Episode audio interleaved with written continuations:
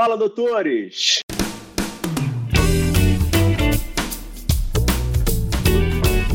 Fala, doutores! Eu sou Ricardo Valente, oftalmologista aqui do Rio de Janeiro, idealizador do canal Fala Doutores, canal esse que vocês já vem conhecendo, que eu venho tentando trazer as celebridades da medicina aí, que são modelos e exemplos para mim, principalmente felicitarem as cabeçadas deles, e aí eu falo isso com muita ênfase e muita veemência, tá? A gente não tá aqui só para escutar história bonita, queremos escutar umas histórias aí que saem um pouquinho aí do, do, do, do, lugar comum e dos brilhos dos holofotes, tá? Mas hoje aí estamos com mais um fenômeno, o cara tá explodindo no digital. Tava aqui elogiando ele muito aqui, previamente aqui em off, quando a gente tava conversando.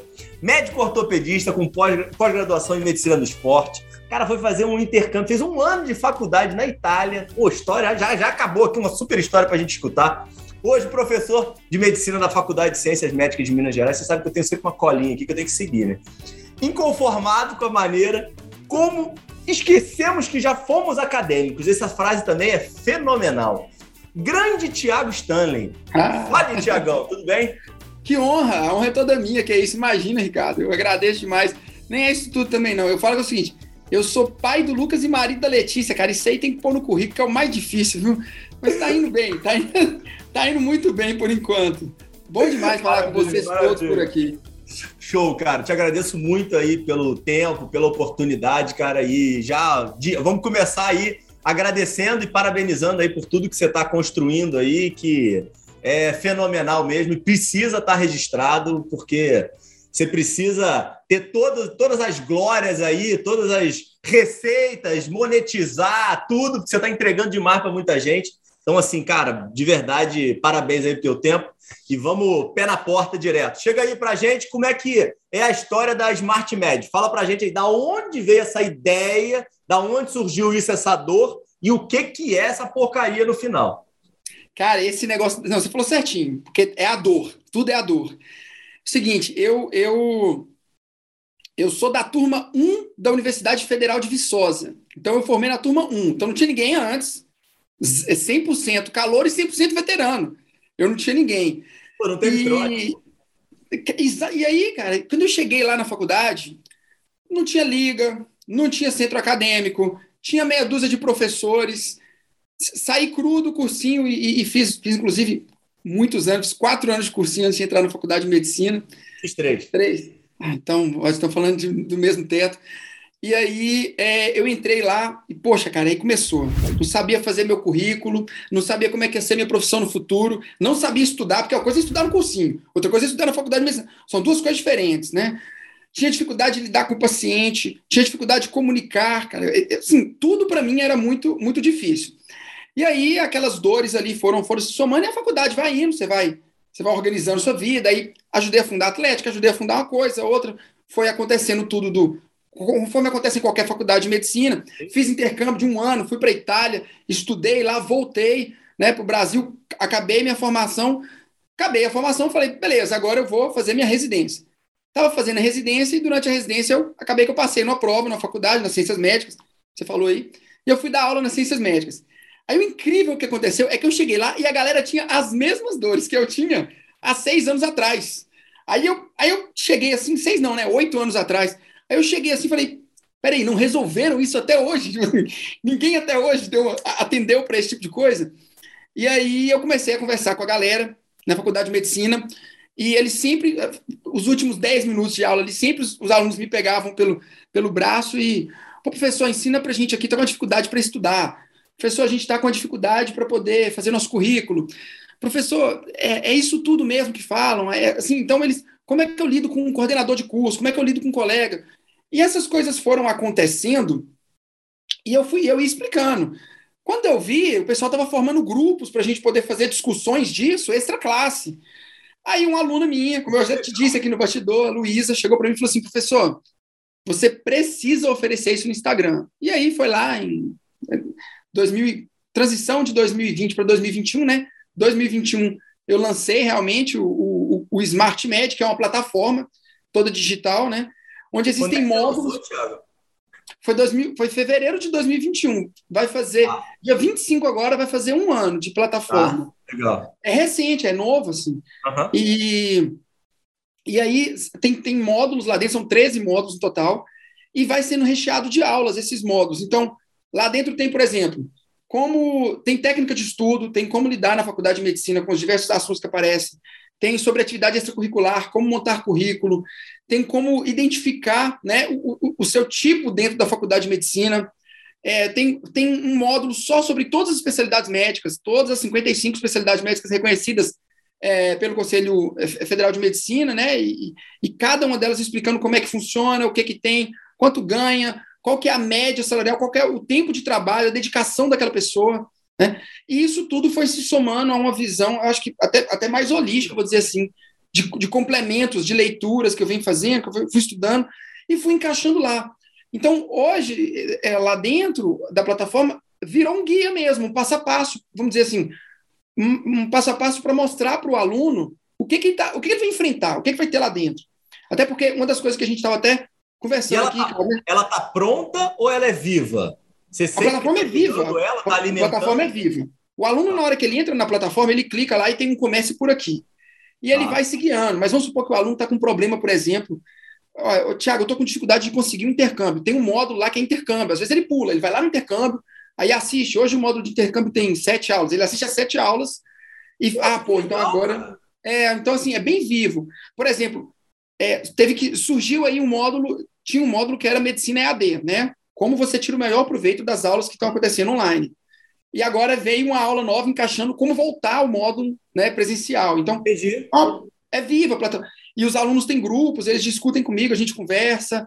Tem um Close Friends no, no Instagram, onde eu coloco é, casos clínicos do dia a dia, técnicas cirúrgicas, é, técnicas de comunicação com o paciente, notícia ruim, como você vai falar para o paciente, ó, você tem uma cirurgia, como você mostra opções para ele.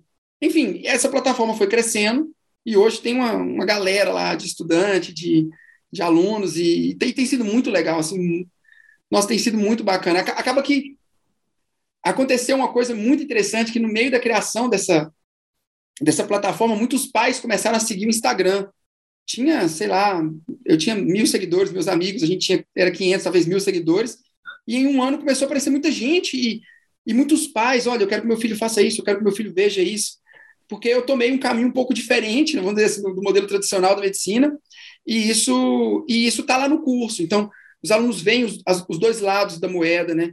E aí trabalha uma coisa que a gente acabou de falar, que eu, eu ia colocar agora, né? Que é a questão da expectativa. Eu acho que se você revela para a pessoa a realidade a qual ela vai estar inserida, né? José Ortega y Gasset diz muito isso, né? Eu sou eu e minhas circunstâncias. Meu espanhol é péssimo, tá? Mas eu sou eu e minhas circunstâncias, né? Então, quais são as circunstâncias? Você não é só você, ah, eu sou só o Ricardo. Beleza, você é o Ricardo aqui, né? Sim. Se a gente mudar suas circunstâncias, o Ricardo, ele adapta-se àquele meio e ele se torna uma pessoa diferente daquilo. Então, eu acho que se você mostra algumas circunstâncias pelas quais as pessoas vão passar, é possível que elas, com uma certa antecipação, consigam organizar mais ou menos a mente delas para ter uma faculdade, vamos dizer assim, mais leve não é minha intenção de jeito nenhum, mas uma faculdade mais organizada, consciente, pautada em possibilidades e, e principalmente, assim, na, na, minha, na minha concepção, né, mais pé no chão, que eu acho que estava tá faltando um pouco, sabe? O peso da medicina é difícil, sim, é uma, é uma, é uma é profissão que é feita, ela é densa, e ela é maravilhosamente bonita. A verdade é essa, cara. Medicina é bonito demais, é, sabe? Existe uma série de coisas que vêm junto com, com o ato de ser médico que tentaram esconder por um tempo, vem tentando esconder, e pessoas como você têm, de uma maneira brilhante, assim, a, a, a, assim abre essa caixinha de Pandora, sai, é o que você falou, tem, tem o lado bom, tem o lado ruim, tem, tem isso daqui, tem as coisas que as pessoas erraram, onde você não vai cair mais nos, é, quando a gente lê um, um, artigo, às vezes no final tem, o, o Ricardo é especialista, ele sabe, pairs and pitfalls, né? Tipo assim, é, é, onde você não deve cair e, e, as, e as coisas boas daquilo ali. Então, eu acho que eu acho que a ideia foi essa. E, e foi bacana, tá sendo bom, tá sendo uma coisa boa para mim também, sabe? Eu faço isso porque eu, eu, eu gosto, é bom para mim. Eu cresço aos poucos com isso. E tem sido fantástico, cara, tem sido fantástico. Pô, não, tem certeza que você cresce pra caramba, né? Não, tem, não, não tem jeito, né? Nada melhor do que é, troca e ensinar, né? Para você adquirir conhecimento, né? Se as pessoas conseguissem entender que a melhor forma de aprender é ensinar os outros, todo mundo, tipo, todos os segredos que você tem estavam todos abertos, né? Mas nego não, né? Ah, putz, é meu, não posso dar pro cara, senão o cara vai ganhar mais dinheiro do que eu, o cara vai não. ficar melhor do que eu. Pô, não, muito legal, cara. É bem Esse... provável, inclusive, Ricardo, que, que no momento onde você ensina, explica ou passa conhecimento para uma pessoa, é bem mais provável que você se torne uma referência para ela do que o um inimigo. Então, é, é, isso é uma coisa até vamos dizer, existe o ganha-ganha desse lado, né? Todo mundo acha total, que é. Total, é total, não, total. não, é um bolo onde você corta a fatia e uma parte é sua e da outra pessoa.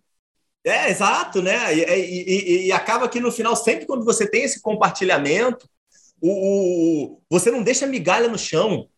Não, é, exatamente. O é maior, cara. Exatamente. Isso é um negócio assim, tipo de, de ouro, uma mensagem assim que eu idolatro, assim, eu acho, sigo totalmente na minha vida. Obviamente, tem um milhão de erros, faço um monte de coisa errada, mas, poxa, é, isso é algo que eu tento sempre seguir, assim, e vejo pessoas como você fazendo, tá? Como a gente estava falando antes, farnetando, cara, tipo, assim, uns caras, assim, que, que, cara, e assim, vocês explodiram de uma forma é, tão até rápida, num período curto e num momento que as pessoas estavam precisando tanto escutar essas coisas, é, que, assim, eu sinceramente fico otimista, cara.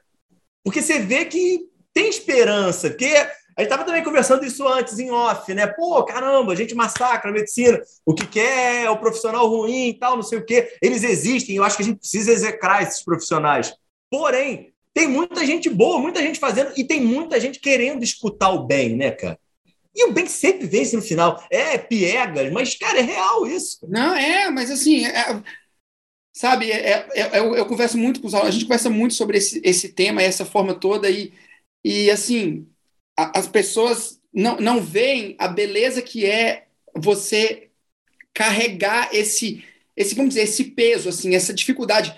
Porque sabe, não é à toa que o símbolo do mundo ocidental inteiro é um cara que veio com 33 anos, carregou uma cruz, um pedação de caminho, tomou vaiada da galera, botou uma coroa de esquina, depois foi pregado na própria cruz e voltou. Tipo assim, isso não é à toa, entendeu? Essa, é, eu, eu, eu, não, eu não separando, porque eu acho que não tem como separar, mas pensa no simbologismo disso. É, é exatamente isso.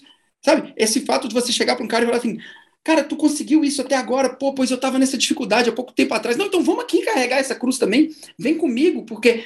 E, e, e, e o mundo vira muito rápido, cara, como eu aprendi isso, sabe? Na faculdade, eu, eu, eu aprendi isso, e quando chegou na residência, assim, você tem chefes bacanas, você tem chefes ruins, você tem colegas de residência. Acontece que os caras que mais me ajudaram, assim, na, na, na residência, os chefes que mais me ajudaram, e teve os chefes que insistiam em tentar atrapalhar. O negócio é que de vez em quando o mundo dá uma volta assim e você vira chefe do cara depois de três, quatro anos e o cara tá lá, seu subordinado, você tem que assinar a carteira do cara. E aí, assim, então, isso tudo, sabe, até hoje, eu, eu digo isso. O, o Ricardo está aqui, gente, para poder provar isso. Eu tenho certeza disso. Ricardo, pode ter um cara bom do outro lado. Eu tenho certeza que o primeiro que você lembra vai ser o cara que te estendeu a mão. Pô, Ricardo, estou precisando de uma indicação do ortopedista. Poxa, cara, conheço um em Belo Horizonte aí pertinho, doutor Tiago, cara. Ele, isso acontece. Não acontece? Estou mentindo? Óbvio, isso é... óbvio, óbvio, total, pô. Porque não, entra naquela do que é um bom médico, né? Esse, e, e esse, esse ponto de de Cristo é que é a base, né? Servir ao próximo, amar, amor ao próximo, né, cara? Você viver assim, com isso, né, cara? É um negócio assim que é à toa. Você acha que essa imagem é à toa? Assim, foi constru... Essa imagem foi uma construção aleatória do. Não, óbvio que não, né? Tipo assim, então eu acho que parte daí, sabe? Muito bom, muito bom, cara. Show de bola. Me diz um negócio, mas peraí, vamos lá, desconstruindo tua... o início de tudo. Você nasceu onde, cara? Cara, eu nasci em Teófilo Otoni, Minas Gerais. É uma cidade depois de Governador Valadares, nordeste de tá. Minas. Tá.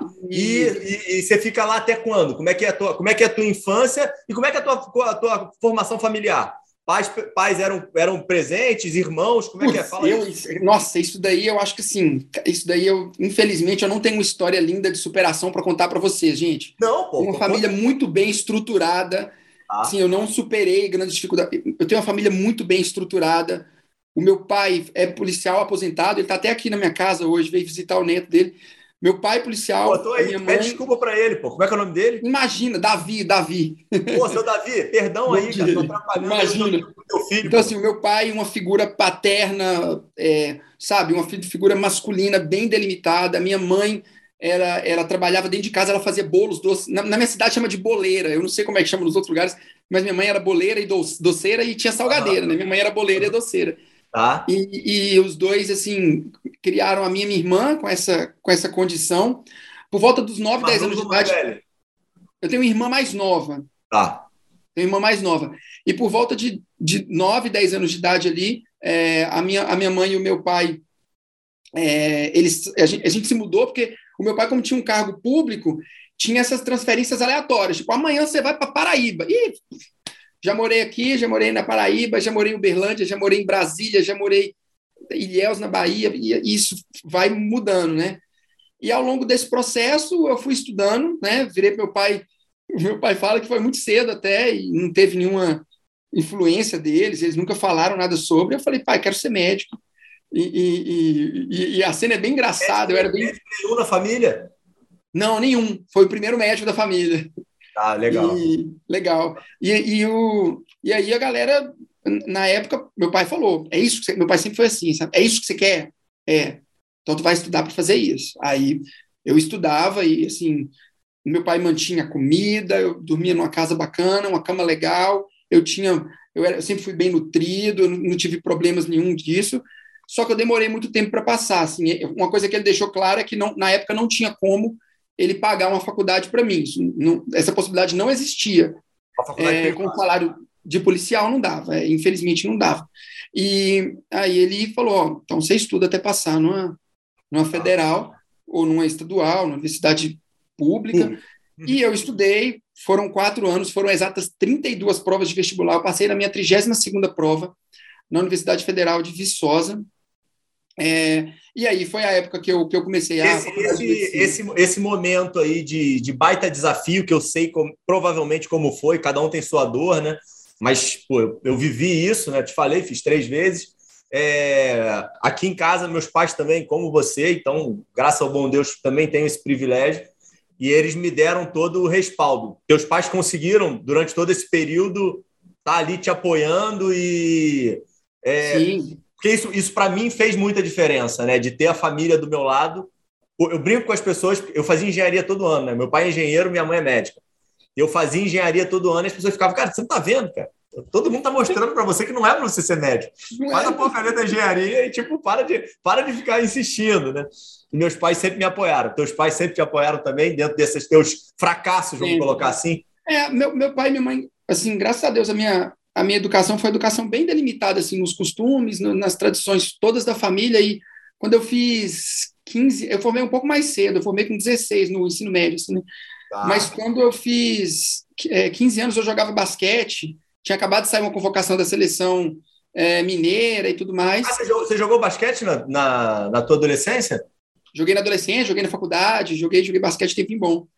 E aí chegou na, na nesse, nesse momento, meu pai é, virou para mim e falou assim: Cara, você joga bem.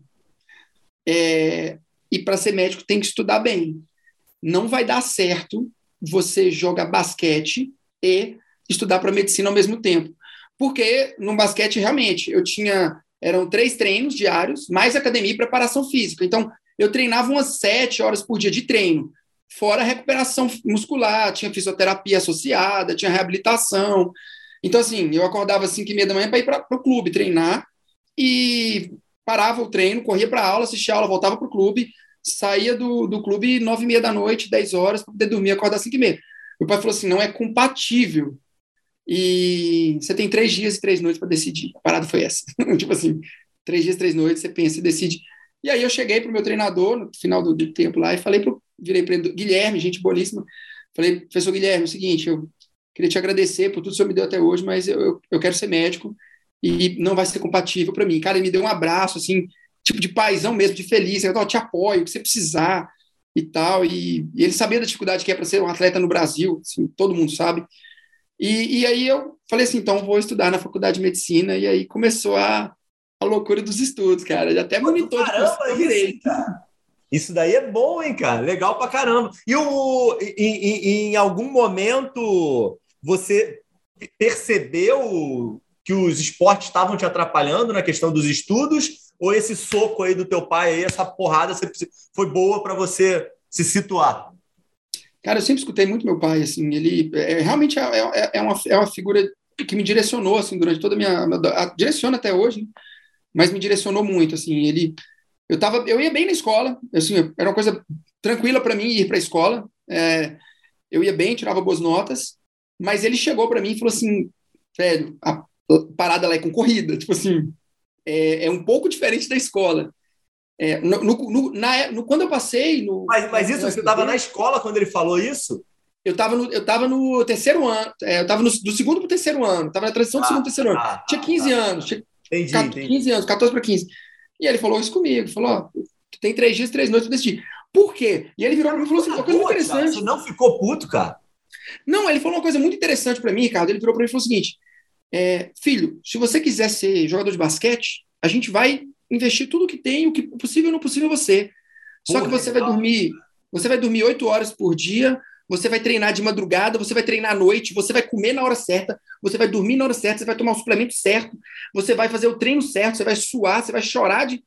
Entendeu? Aí eu falei, entendi. Se você quiser medicina, a gente vai dar tudo que você pode. Você vai dormir na hora certa, você vai comer na hora certa. Então, assim, ele, ele falou: quer ser jogador de basquete? A gente vai batalhar para te dar o melhor tênis. Quer ser, quer ser médico? A gente vai tentar batalhar para te dar o melhor cursinho para você passar. Então, assim, ele, ele me deu essa possibilidade de maneira muito clara, sabe? E foi muito bonito isso. E, e, a decisão foi minha. Então, assim, isso eu não poderia colocar a culpa no meu pai, né? Ah, quando eu fiz 15 anos, meu pai falou para eu largar tudo. Não. Eu escolhi, eu escolhi e, e, e, chegou nesse ponto. Tanto, Ricardo, tem até uma história que você cabe contar? Dá, dá, dá para contar? A gente oh, tem dá tudo, cara. Não, dá tudo. Dá o que você quiser. Aqui. Ricardo, quando eu fiz, quando eu estava no terceiro ano já prestando, cara, eu comecei a entrar em paranoia. Eu falei assim, não vou passar nessa parada.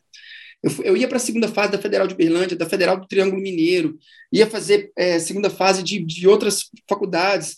E, e não passava, cara, e, e assim, ficava por três na lista de chamada, ficava por dois, ficava por cinco. Aí eu falei assim, cara, quer saber? Fui lá e fiz escondido uma inscrição no concurso da polícia, cara. Olha, olha a minha ideia. Pô, meu pai e tal. Aí eu cheguei para ele, né? Aí, o pai, fiz inscrição nesse concurso aqui da polícia e tal. Aí ele falou: senta aí no sofá. Cara, ele foi lá dentro, pegou um colete dele de policial. Cara, ele me deu um sabão, mas ele me deu um sabão, mas ele daqueles de você chorar, assim, sabe? Porque assim, eu não criei você para isso e tudo mais, e me descascou. Mas o mais interessante é que ele ama a polícia. Meu pai ama. Hoje ele é aposentado, mas ele amou a polícia assim, de uma forma. Uhum. Meu pai é aquele policial que dá gosto de você ver ele, sabe? E, e, e, naquele momento eu não entendi. Eu achei que meu pai não gostava da polícia. Aí, anos depois, ele me contou. Ele falou: Cara, eu falei aquilo tudo, mas eu amo a polícia. Eu acho que você seria um bom policial. Esse é o problema. Você falou para mim, você escolheu que ia ser médico, e no meio do caminho você desistiu. Você não você não estava fazendo o curso de med, o, o, a preparação para medicina e falou o seguinte: acho que eu sinto no meu coração a vontade de ser policial. Você entendeu o que eu estou falando, Ricardo? Sim, tem uma total. vontade no meu coração de ser policial. Aí tudo bem. Aí não tem como, cara. Aí você tem que direcionar para aquilo. Agora, você desistir porque não passou, mas eu tomei um sabãozão, assim, que ele me contar de tiroteio, de não sei o quê, de bandido. E aí, cara, depois desse pai, dia. Eu acho... é ídolo, pô. Meu pai é ídolo, velho. E aí ele, eu dei um gás e passei, cara. Foi o, o, semestre seguinte, foi o semestre que eu passei, assim. E foi uma loucura, assim. Eu falo que eu vi meu pai chorar duas vezes na vida. Meu avô faleceu e no dia que eu passei no vestibular de medicina. Foram os, os dois dias que eu vi ele chorar, assim. Foi, foi bem bacana. Não é legal, né? Quando é, quando é uma conquista coletiva da família, né? E assim, Super coletivo. Né, Trabalho. Aí, a necessidade, Ricardo, de eu dar para o meu filho toda a estrutura que eu puder, sabe? Eu acho que no mínimo eu tenho que ser igual ao meu pai. Oi? O filho tá com que idade? Um ano. Pô, caraca. Você tá perdido, cara. Essa, essa, cuidado com essa pressão aí, cara. Teu pai é um sarrafo muito alto, cara. Sarrafo do meu vai pai. Vai mais é leve, cara. Vai mais leve, é. cara. Não, não. Vai que o você vai pai... chegar. Tem, tem, meu pai tem algumas frases muito boas, mas tem uma que ele diz que ele diz o seguinte: é, eu chegava para ele assim, pô, tirei um 10 na prova. Pai, tirei 10 na prova. Ele, falou assim, ele falava para mim assim: não fez mais que sua obrigação. e eu ria daquilo. No começo eu ficava muito bravo, muito puto, né? Pô, não fiz mais que minha obrigação. depois de passar um tempo assim que a gente entende o que, que ele estava fazendo, o que, que ele estava criando em mim, a cultura que ele estava formando.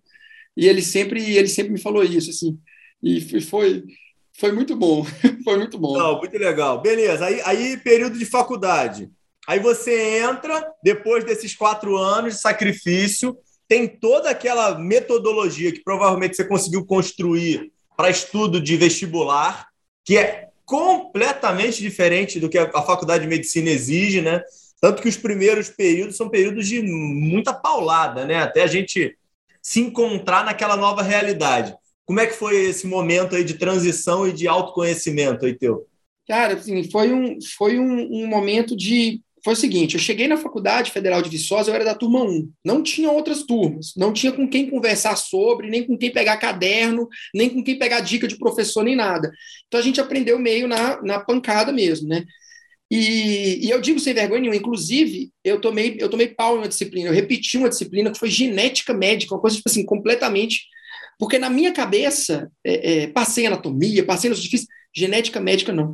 Porque na minha cabeça eu olhava para aquilo e falava assim, gente, eu não vou usar isso nunca na minha vida. Olha minha soberba, Ricardo, você entende? Tipo assim, não vou usar isso nunca na minha vida, o bonzão, o futuro médico que nunca vai precisar daquilo na vida dele. Eu não pensava que eu ia precisar daquilo para virar médico, porque não tem como fechar o currículo se eu não passar naquela disciplina. Então, isso, essas coisas foram, foram aparecendo para mim, sabe? Era muito difícil para mim, porque como é que funciona no cursinho, né? Vamos ser sinceros, o Ricardo fez muito tempo, eu fiz muito tempo. O professor pega para você e diz o seguinte, ó, Tá vendo essa aqui, ó? Isso aqui, para você saber isso daqui, você tem que saber isso daqui. Sobre isso daqui vai aparecer na prova para você. A, B, C e D. Você faz um X onde é a resposta correta. Beleza? Beleza. Chega na faculdade de medicina, um cara vira para você e fala o seguinte: Olha, tá vendo isso daqui? Tô. Daqui 10 anos da sua vida você vai usar.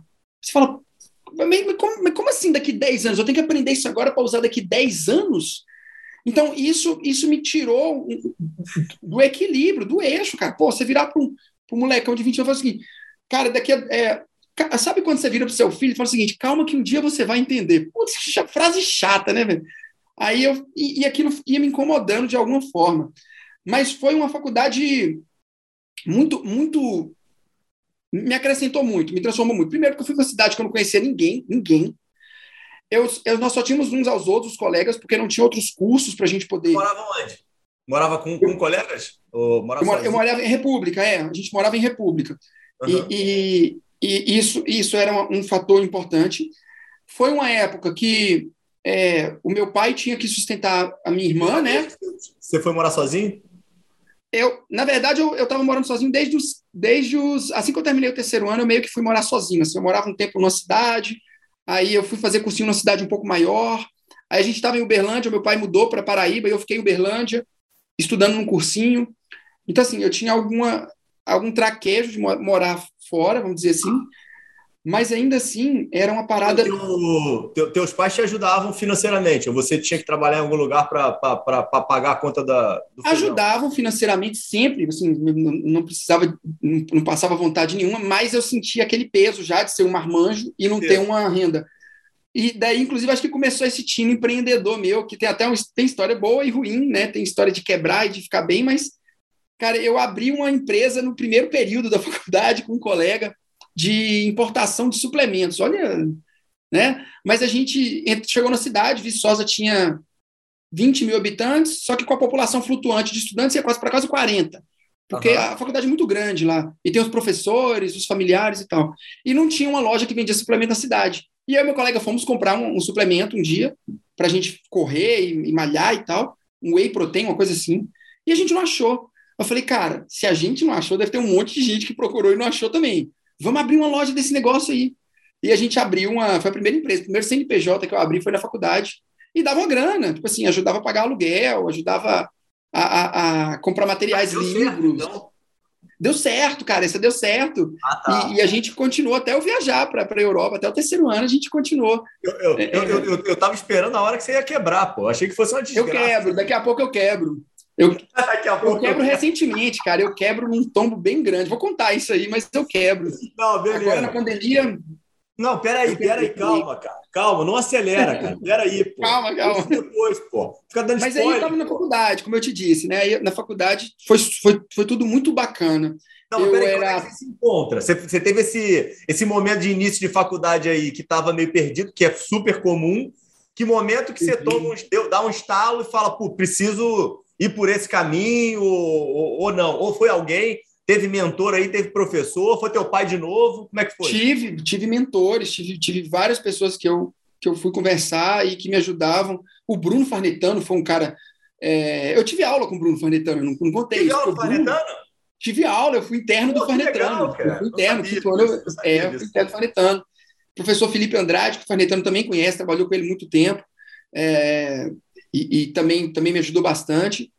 E aí, quando eu cheguei ali no, vou dizer assim, no, no, terceiro semestre da faculdade de medicina, né, transição né, daquele período ali, foi um momento assim, um boom muito grande. Tinha passado aquelas disciplinas ali que eram para passar, tinha tomado o pau da genética, a pancada da genética, e eu acho que essa pancada me fez acordar um pouco, assim, ô, oh, bota o pé no chão, cara, você acha que você tá onde, entendeu? Assim, não, não, não faz por merecer, não, pra você ver o que que acontece.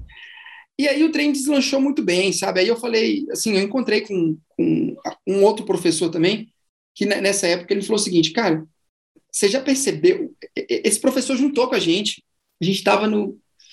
A gente estava na transição do segundo para o terceiro período. E aí veio um professor que era de fora, todos os professores eram de fora, de Viçosa, ninguém morava lá, obviamente. Uhum. E aí ele chamou a gente, reuniu a turma toda e falou o seguinte: galera, é o seguinte, o curso seus vai acabar, o barco vai afundar, vocês não vão conseguir se formar como médicos aqui na Universidade Federal de Viçosa. A universidade não tem condições de formar médicos, ela é muito nova e o quadro de professores está deficitário e eu estou indo embora e eu sugiro vocês irem embora também. Soltou essa bomba no meio de um monte de jovens de 17, 18, 19, 20 anos e foi embora. É, e, cara, eu sou um colérico daqueles coléricos bem colérico mesmo, assim. Quando você abrir um, um livro para poder estudar os temperamentos e procurar lá colérico, vai estar tá meu, meu nome e meu sobrenome lá. E aí, na hora que o cara virou para mim e falou o seguinte: não dá, aí eu falei: ah, jovem, pois agora vai dar. Então nós vamos dar um jeito de fazer. E, velho, a turma deslanchou. Pra você ter ideia, a gente tirou o primeiro lugar no ENAD geral, assim, no final da faculdade, do Brasil inteiro. Todo mundo estudou para isso, a galera se juntou. Fundamos centro acadêmico, fundamos liga, fundamos atlética, fomos criando coisas uma atrás da outra. Fomos no, no Ministério da Saúde, conseguimos PET saúde para a faculdade, fomos bolsistas, todo mundo a turma toda tinha bolsa de. E virou uma família aquilo ali, e aí a gente começou a crescer muito junto. É, eu qual, brinco que. Qual era, qual era a deficiência, Tiago? Qual era o problema futuro aí que não que vocês tiveram que contornar? Seis professores. A gente tinha uma faculdade inteira de medicina sustentada por seis professores na cátedra básica, né, das disciplinas básicas. A gente não tinha um prédio ainda estabelecido, a gente usava, o, por exemplo, a anatomia, a gente já usava da educação física, porque não tinha ainda os, os Entendi. cadáveres, as peças anatômicas para a gente estudar. Fisiologia, a gente usava da biologia. E, e, cara, o FV hoje figura entre uma das maiores universidades federais, um dos melhores cursos de medicina do país, não tenho dúvida nenhuma para falar isso. Saíram excelentes médicos de lá, e... mas rolou esse clima na época, essa dificuldade toda. E o cara e, foi embora mesmo? O cara foi embora, o cara foi embora, o cara vazou mesmo. E, sabe, ó, e a... é, é, é, obviamente que a gente não precisa citar nomes, mas tipo, pô, sabe, esse é o lado das pessoas que, sabe, não contribui e bota com a imagem da medicina como um todo lá para baixo, sabe? É, e, e, precisa ser citado isso, sabe? Infelizmente, não dá para a gente ficar num, num mundo de fantasia, numa Alice da vida, de que tudo é uma maravilha, que só tem profissional bom, que a gente tem que seguir, é só entrar na medicina que você vai ser feliz, né? Então, assim, é, isso aqui é bom, mas por outro é lado, a gente consegue, consegue virar o, o pensamento de é só a gente botar para quebrar, né? Vamos fazer o nosso e é, vamos. hoje, hoje eu estou muito. É, lendo o, o, Diário Estoico, né? Então a filosofia estoica é muito isso, né, cara? Para de ficar pensando e reclamando dos outros, né? Faz o que você pode fazer que com certeza vai ser melhor do que você tem hoje, né? Não, com certeza. Tem, tem meditações do Marco Aurélio aqui. Com certeza depois você vai acabar caindo nisso daí, ou tá, se, se gostar do assunto, vai cair lá. Mas essa, é, essa visão é o que fez, é o que funciona. Hoje, lá no curso do SmartMed, por exemplo, os alunos viram para mim e falam assim, professor, como é que você sabe como que abre uma liga acadêmica? Eu falo, porque eu tive que abrir uma, porque não tinha ninguém. Como você fez para poder fazer seu intercâmbio? Eu mandei carta, saí mandando carta. Você me aceita, você me aceita, você me aceita. Então, esse tipo de coisa funcionou muito bem comigo. Eu falo para a galera: olha, funcionou comigo, talvez se você replicar isso da sua forma na sua faculdade, funcione com você também.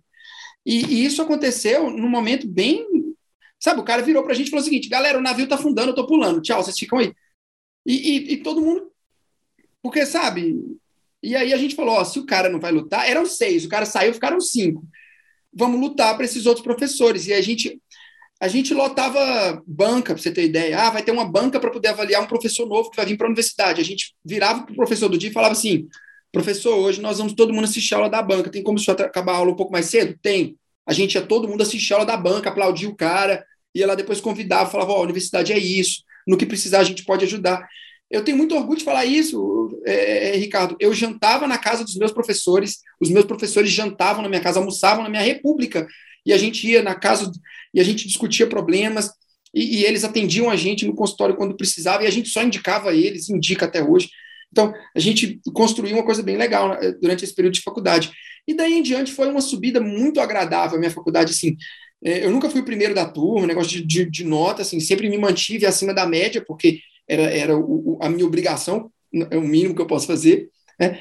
E, e isso foi muito bem, até que veio um fator divisor de águas muito grande, que foi o intercâmbio. Cara, o intercâmbio mudou tá, muito. esse intercâmbio, cara? Então, Quem foi. Falou fazer intercâmbio, cara? Onde é que Quem você falou? Você viu isso no, no seriado, cara? Você viu o Raul? Seriado. cara, em 2000 e... Em 2006, 2006, é, 2006 eu estava no ensino médio e aí é, todos os meus colegas faziam é, inglês. Eles faziam aula de inglês. E eu, é, aquelas coisas de adolescente, de querer fazer uma coisa diferente, só que eu nunca, eu nunca fui um adolescente rebelde, a verdade é essa, mas eu queria fazer diferente. E eu falei, cara, não vou fazer inglês, vou fazer italiano. Aí o meu pai, italiano, velho? É, vou fazer italiano. Pai, não, beleza. Achou uma escola lá de italiano, com uma professora, um, um centro educacional que tinha aula de italiano também. É, tipo aqueles que têm 10 línguas, inglês, italiano, francês, alemão. E eu entrei na aula de italiano, fiz italiano por dois, três semestres, né? Total, um, um ano e meio ali. Fiz o A1, o A2 e o B1. Aí fiz o italiano e a vida seguiu. Nunca mais eu falei, fiquei com aquilo guardado para mim, não se usa o italiano no dia a dia, né? E quando chegou na faculdade, eu lembro que quando chegou no terceiro ano, eu via muita gente das, dos outros cursos fazendo intercâmbio. Ou um cara da EFI, né, que é Educação Física, voltou da França. Ou o um menino da engenharia voltou de, sei lá, de, de Dublin, estava na Irlanda, lá em Dublin, e voltou. E eu vi aquilo tudo, porque como eu, só tinha gente no curso, né, a gente fazia amizade com o pessoal de fora, porque meus amigos eram todos engenheiros, geógrafos, historiador. Oi? Quantos alunos tinham na tua turma? É, entraram 50, formaram 47, se eu não me engano. Ah. Uhum. Primeira turma. E aí, nesse tudo, eu falava, cara, como é que faz esse intercâmbio? Aí eu fui na direção da universidade e eles falaram: olha, a gente não tem nenhuma parceria de medicina porque vocês são da primeira turma. Lógico. Aí eu sentei a bunda na cadeira e escrevi no Google como fazer um intercâmbio. E aí apareceram vários intercâmbios abertos, assim, bolsa disponível para jovens do Brasil, não sei aonde. Eu escrevi uma carta e mandava. Bolsa disponível, não sei aonde. Quando chegou na quinta carta, eu falei assim: quer saber? Eu não vou ver onde está mais disponível, não, vou sair pedindo. E eu fui elaborando carta, elaborando carta, elaborando carta, elaborando carta. Deu 17 cartas, enviei todas, né? Para a França. Enviei... Aí, resumindo a história. Carta fui... e-mail ou era por carta de papel mesmo? É, não, é, é, é letter, né? Mas é, é, é e-mail, é e-mail, mas é em formato ah, de carta, assim, né? Ah, beleza, beleza. beleza. Todo o, o, o, protocolo da carta. Anexava currículo e tudo mais. E aí a Moscou me aceitou na MMA, é, Moscow Medicine Academy. Aí eu iria para Moscou. Olha só, olha que viagem, né? É, e aí nada de russo. Nada de russo. As, as, assim, eu iria assistir aulas, aulas em inglês, né? A maioria das aulas ah. em inglês, eu assistia as aulas em inglês. E aí, nessa de ir para lá e para cá, eu conheci o DTI, que é o centro da minha universidade que lida só com relações internacionais. E eu conheci a moça lá de dentro, nessa de levar a carta para ela, para ela poder carimbar para eu mandar para escanear e mandar, né? Pra... A mulher ficou, esse cara é maluco, vou ajudar ele. Vou ajudar ele. Ela falou, velho, tem, uma, tem um, um negócio de bolsa aberto aí. Aí ela me mostrou, tinha três países na época, Portugal, não mentira, tinha Irlanda, Estados Unidos, França e Itália. E aí eu me inscrevi nos Estados Unidos, meu inglês era fluente, tal, nos Estados Unidos, escrevi na hora, levei para ela e ela olhou aquilo ali e falou: "Velho, desculpa, mas olha o currículo desse menino da engenharia. O cara tinha um currículo absurdo, olha esse da geografia, um currículo absurdo. E eu lá fazendo medicina, o curso de medicina hoje tem em média 8 mil horas, então vocês imaginem que não dá tempo de você fazer tanta atividade assim quanto você gostaria. E aí eu falei com ela, poxa, ela, você não fala nenhuma língua, nada? Falei, então, eu falo, eu tenho um, um diploma de italiano. Ela, passou, passou, não, peraí, vamos fazer italiano. Então, aí me inscreveu no, no curso italiano, só que eu tinha que provar que eu falava lá numa prova que valia 100 pontos, tinha que tirar 60, eu fui até essa prova, tirei 60,5 só para poder passar com, com um pouco de, de tensão, né? É, e passei e fui para a Itália, eu fui para Pisa. Aí eu estudei de 2000 e eu estudei no ano de 2013 na Universidade de Estudos de Pisa, Università degli Studi di Pisa, que fica na Toscana. E foi assim uma, nossa, aí foi um momento, uma catarse, assim, foi um negócio absurdo foi onde eu comecei a, a ler mais, a estudar mais, a, a ver o mundo inteiro diferente, as outras coisas, conversar com outras a pessoas, culturar. a me aculturar. E aí, assim, eu lembro até hoje. É, antes de ir, eu pedi opinião para dois professores. Um deles me falou, cara, você não viaja não, você veio. As palavras dele eu me lembro até hoje. Ele falou o seguinte: você veio aqui para estudar ou para viajar? Ele me falou desse jeito: você veio aqui para estudar ou para viajar? E eu falei, é, e na época, pô, você tem 21 anos, 22, você fala, é, realmente, eu vim aqui para estudar, vou atrasar minha formatura um ano, já demorei quatro para entrar. E eu fui conversar, é, e eu fui bom, conversar depois com o doutor Felipe, é, Felipe Andrade, sensacional, médico fenomenal, amigo do Bruno Farnetano, né, lecionava junto com ele. Uhum. E eu lembro que o Felipe falou, me chamou e falou o seguinte: Cara, eu tenho uma notícia para te dar. Você vai sim atrasar um ano da sua faculdade. Você vai ganhar 15 anos de vida. Ele falou desse jeito, você vai ganhar 15 anos de vida. E prepara, quando você voltar, as pessoas não vão entender o que você está falando, elas não vão conseguir compartilhar o que você está pensando, as coisas vão ser mais difíceis. E aí eu fiquei, caraca, o que, que esse cara está falando? Eu vou. E aí decidi por ir, e foi muito bom. Eu fui com bolsa, estudei, fiz patologia sistemática 1, é, 4 e 5, que era cardiopneumo, fiz trauma, fiz tirocínio, né, que é uma matéria onde você fica dentro do CTI só. Foi, foi muito foi muito enriquecedor. Li muito, foi a época que eu mais li da minha vida, assim. Eu, eu, eu, eu, lia compulsoriamente tudo que me indicavam, tudo que tudo que existia de e cultura o, greco. Oi? E o italiano? Fluiu? E o italiano é, não, e, e, aí lá o italiano cresceu. Eu, eu, me matriculei em italiano na faculdade, que tinha essa opção também de, de, é, tipo línguas, como se fosse hoje, se fizeram. É. Aí eu me matriculei no italiano e no alemão, e fui italiano e alemão, e estudava, e, e, e fui. E quando eu voltei, foi tudo diferente. Foi tudo muito diferente, assim, foi, foi absurdamente diferente. Assim, a, a forma como eu via as coisas. Primeiro que eu cheguei, ô, ô, Ricardo, e a primeira coisa que me aconteceu é que eu fui convidado a me retirar do centro acadêmico. Por quê? Cara, me falaram que eu tinha umas opiniões que eram é, um pouco reacionárias para o ambiente, e eu fui convidado a me retirar do centro, do centro acadêmico. E, e que eu fui presidente, inclusive. Eu, o, que eu, o centro acadêmico que eu fundei fui presidente, eu fui convidado a me retirar. Faz parte. E, faz Política. parte, faz parte.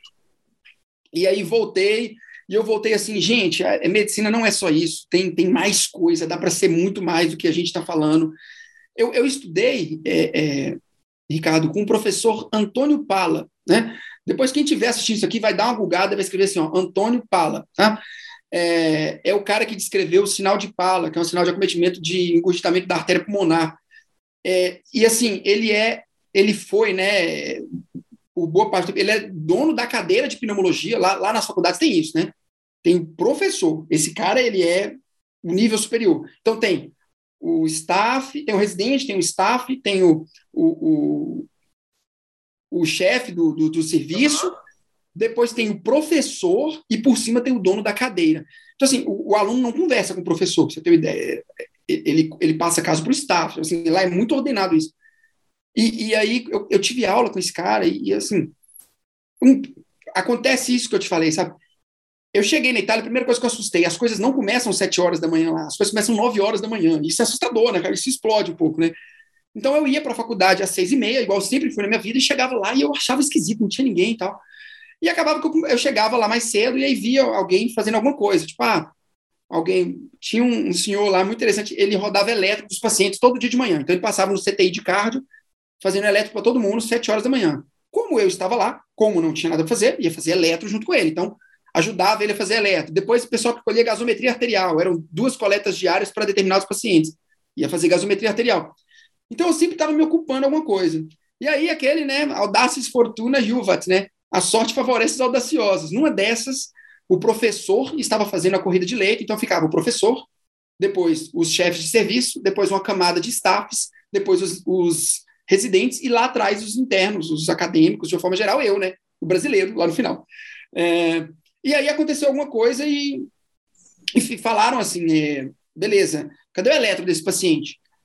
E aí rolou aquele clima tenso. Aí o staff olhou para o residente, o residente naquela correria toda, e assim, é, não é uma coisa. Aí eu eu vi aquilo tudo lá, aí eu sabia o lugar, aí fui lá no quartinho, busquei o eletro, trouxe, colei no paciente, rodei o eletro, e eu olhei e tava todo mundo assim, tipo, o que, que, que esse menino tá fazendo?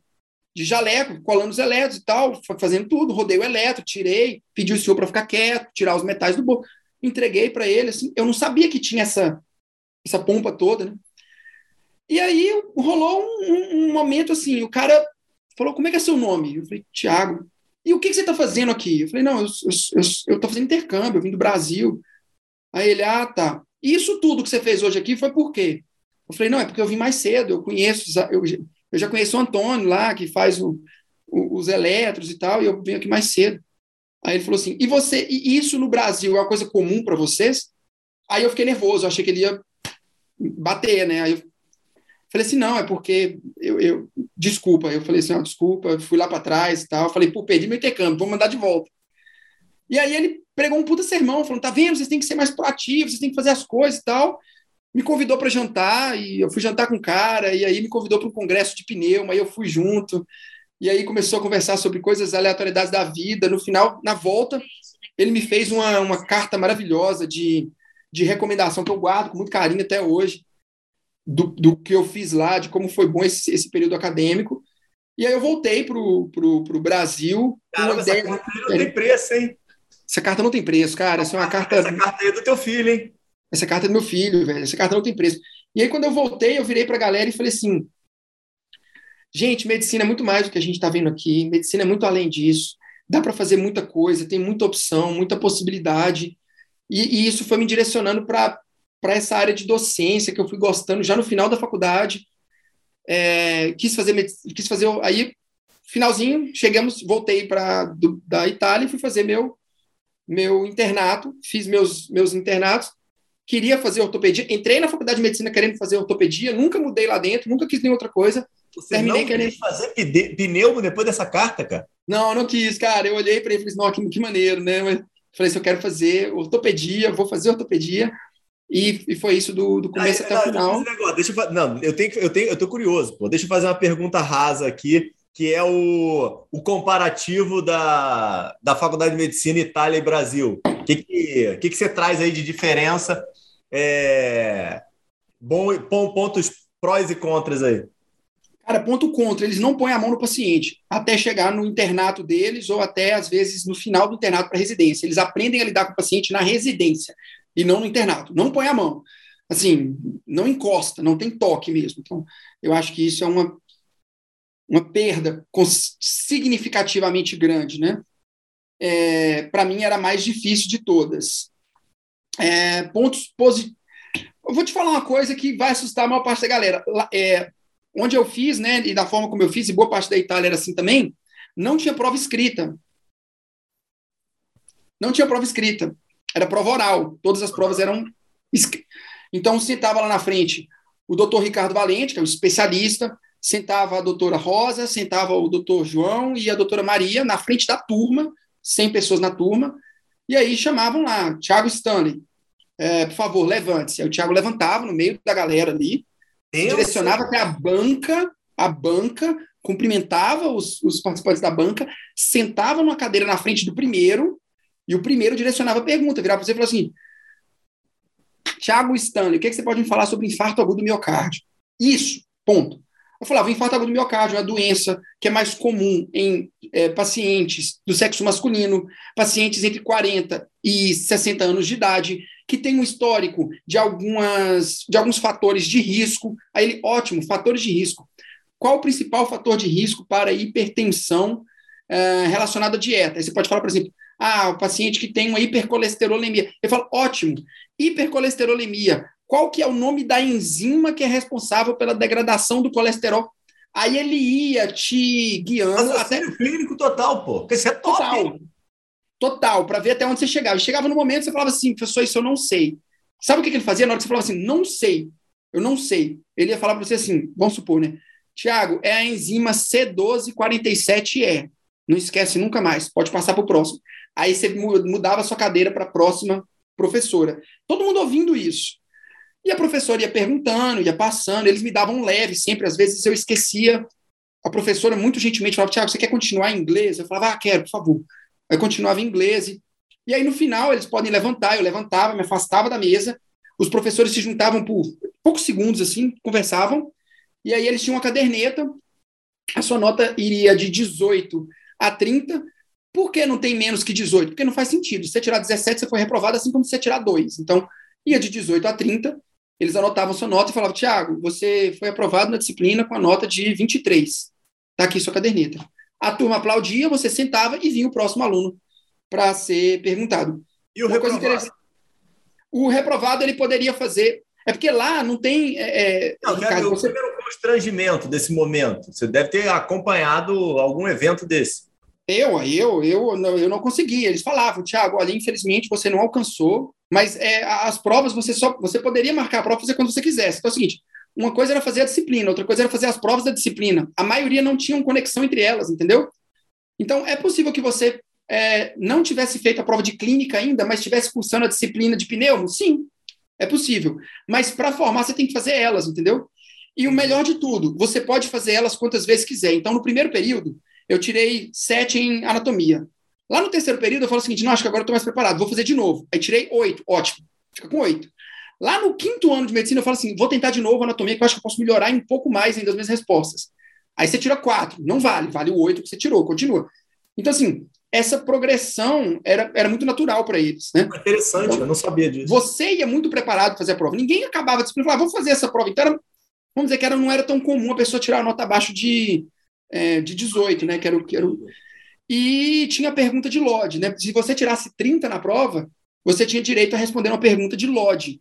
É, louros ou de, vamos dizer assim, um a, seria um a mais, vamos dizer assim, né? No seu currículo.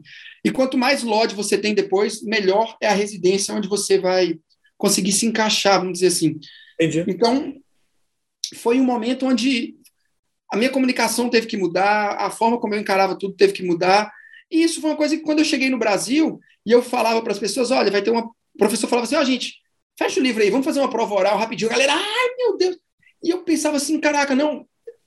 Ele, o, o cara não está jogando contra. É, a gente acha muito isso na faculdade de medicina, a gente acha que o professor está jogando contra, sabe? Tipo, e os bons professores têm a ideia de formar, sabe? Eles não querem testar o aluno, eles querem formar o cara. Então, eu fico triste quando o aluno erra uma coisa que eu expliquei na sala dez vezes, sabe? É, é triste isso mas eu explico 11, se for o caso. Então, isso, isso foi isso é um dos fatores que era muito diferente que eu gostei da Itália em relação aqui. Então, foi uma coisa que eu achei. Todas as residências lá duram cinco anos, é uma coisa interessante também. Não tem. Ah, cardio, cinco anos. Ortop, cinco anos.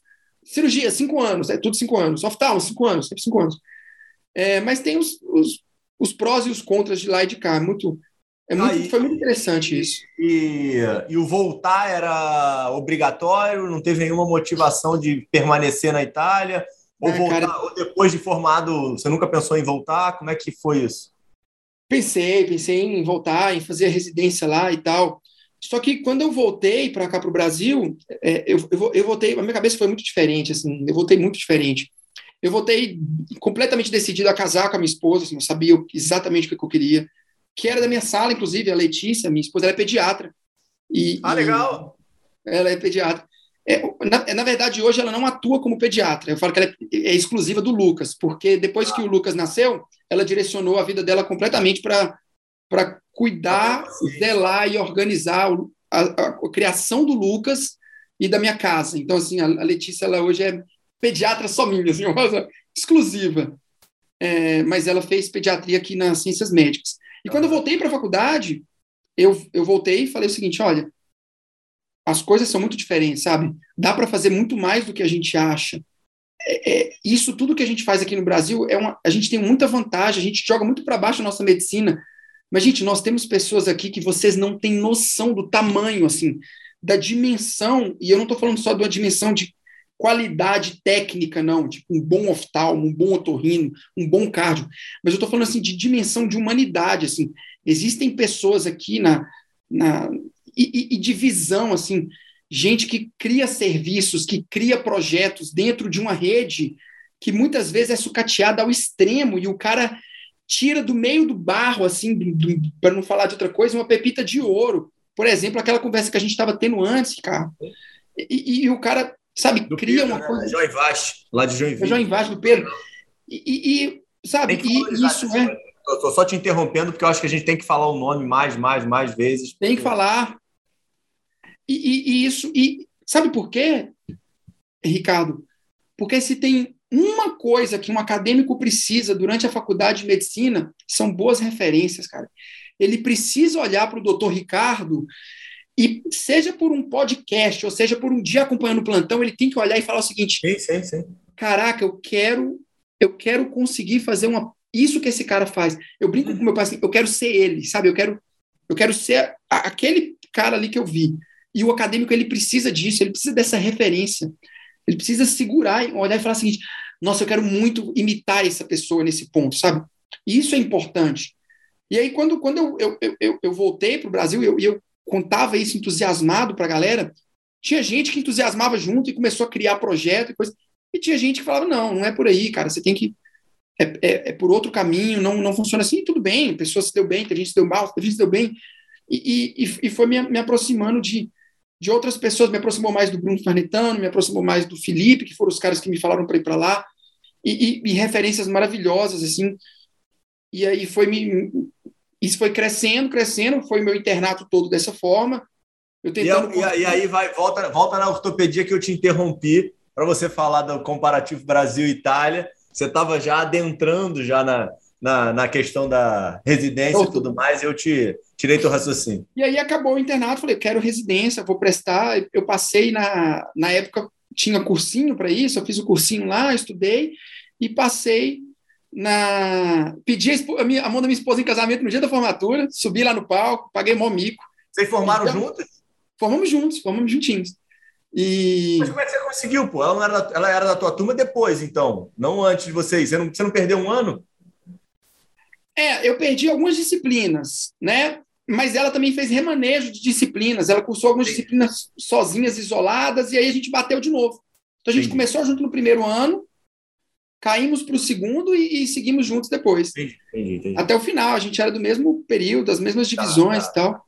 Aí rolou o pedido de casamento e. A turma toda já sabia, só ela que não? Só ela que não, só ela que não. Foi lá na formatura, foi muito legal. Legal. E aí a gente passou, a nossa, a nossa métrica era a seguinte, Letícia, onde nós vamos fazer residência? Onde os dois passarem. Pronto, foi, foi essa decisão nossa. Aí, na época, em Minas, ela passou na... Eu passei em algum em São Paulo, na época do Sul São Paulo e tal, ela passou em outro. Mas aí eu passei em Belo Horizonte, na Santa Casa, e ela na Faculdade de Ciências Médicas, que tem a residência de pediatria. E aí a gente falou, ah, é isso mesmo, vamos ficar por aqui. E aí foram os três anos mais laborosos de estudo é, da minha vida e que eu dou graças a Deus que eu passei por eles, porque se tem uma coisa importante para o ser humano fazer é residência médica. Fiz residência em ortopedia, conheci pessoas maravilhosas lá dentro, conheci sabe, metas de vida, pessoa que você fala assim, cara, eu quero ser esse cara, assim, um cirurgiãozinho. Cara, sabe aquele cara, você vai reconhecer isso, sabe aquele cara que você vai falar assim, gente, por que, esse cara tá operando até hoje? Você sabe, o cara tem grana, o cara tem a fama, ele já podia ter deixado aquilo tudo para uma equipe, mas o cara tá lá fazendo dele, sabe, assim, de uma maneira excepcional. É eu aquilo. Né? É a essência da medicina. É a essência. Você resumiu o meu pensamento, é a essência da medicina. E aí ele, eu fui passando por isso, foram, foram três longos anos. Cara, a galera, assim, não tem dimensão da, da do, do que, que é fazer uma residência, quem, não, quem nunca fez. É onde eu encontrei o mano. A Santa Casa tem mil leitos do SUS, só para você ter uma ideia. São mil leitos, tem mil camas para as pessoas deitarem lá. E é, eu batia 108 horas semanais nos primeiros seis meses. 108 horas, tipo assim. Aí o pessoal faz a conta e fala, ah, mas tem vezes, tem vezes que junta 24 com 24. Junta. Ah, dorme no hospital, dorme. Não chama residência à toa. Eu residi no hospital por algum tempo. E é, foi muito enriquecedor, aprendi muito. Vi muito o que eu não queria fazer, vi o que eu queria fazer, percebi como funcionava o sistema todo. E aí, é, em 2000 2018, eu tive uma, uma ideia de, ó, oh, eu tô aqui, aquele time empreendedor, sabe? Assim, eu tenho alguma coisa a mais para fazer, sabe? E aí eu comecei a pensar nisso, que eu queria abrir alguma coisa, eu queria ter alguma Lá coisa. Tinha loja de suplemento, né, pô? Tinha loja, é, não, mas assim, quando eu viajei para Itália, a gente vendeu o negócio, a gente se desfez dele, dividiu os lucros e ficou uma parte comigo, uma parte virou euro e eu gastei lá. É, e aí, quando a gente, quando, quando eu estava aqui na, na, na, residência, lá no terceiro ano e tal, no segundo ano de residência, eu quis fazer isso. No terceiro ano, eu, eu, aí eu juntei com a minha esposa. A gente trabalhou muito na, na residência. A gente fazia residência e dava plantão fora, fazia residência e dava plantão fora, para tentar juntar uma grana e tal. E, cara, por incrível que pareça, eu abri uma loja de sobremesas no centro de Belo Horizonte, na Savassi, que é um bairro bem famoso aqui na cidade. Chamava Bubbly Waffles, essa loja. E eu e Letícia cuidamos dessa loja por um tempo. E nós éramos donos da loja da Bubbly Waffles. A gente vendia o waffle no, centro de Belo Horizonte. E, e aí, infelizmente, veio a pandemia e teve ordem de fechar estabelecimento. Não tinha opção de entrega para gente, porque nossa. Até, até a pandemia, deu, deu, vocês abriram em 2018? A gente abriu mesmo em 2019. Aí o negócio deu certo em 2019? Eu tinha sete funcionários, cara. Putz, que roubada! Eu mandei sério, sete mães cara? de família para casa. Eu mandei sete mães de família para casa. Isso dói de falar até hoje. 2019 foi um ano muito ímpar, cara. 2019 foi um ano muito ímpar, assim. A gente abriu o negócio. Eu morava em BH nessa época. A residência estava para acabar, já estava no fim ali, né? Uhum. Faltava poucos meses de residência. E eu era plantonista da cidade de Brumadinho, que é a cidade que eu sou plantonista hoje. Na época eu, eu atendia, eu fazia é, urgência e emergência, né? É, clínica nunca saiu de mim. Eu adoro clínica, adoro estudar clínica. Fui professor de semiologia durante a, a, a minha estadia, é, o início nas ciências médicas. Eu dava aula de semiologia. Gosto muito, muito mesmo. E aí, cara, eu vim para Brumadinho, velho. E, e aí, 2019, velho, foi um ano assim, para ser mais específico, dia 25 de janeiro de 2019, cara. Eu tava de plantão e foi um negócio de louco, cara. Foi o acidente que teve aqui em Brumadinho, foi assim, foi um divisor de águas gigantesco na minha vida, assim. Ter... Nós éramos quatro médicos de plantão apenas, né? Tinha dois, tinha um colega ortopedista no plantão eu de clínico com outro colega e uma pediatra. E, cara, foi um, foi um negócio de louco, velho. Foi assim. Eu tava no João 23, no meio-dia.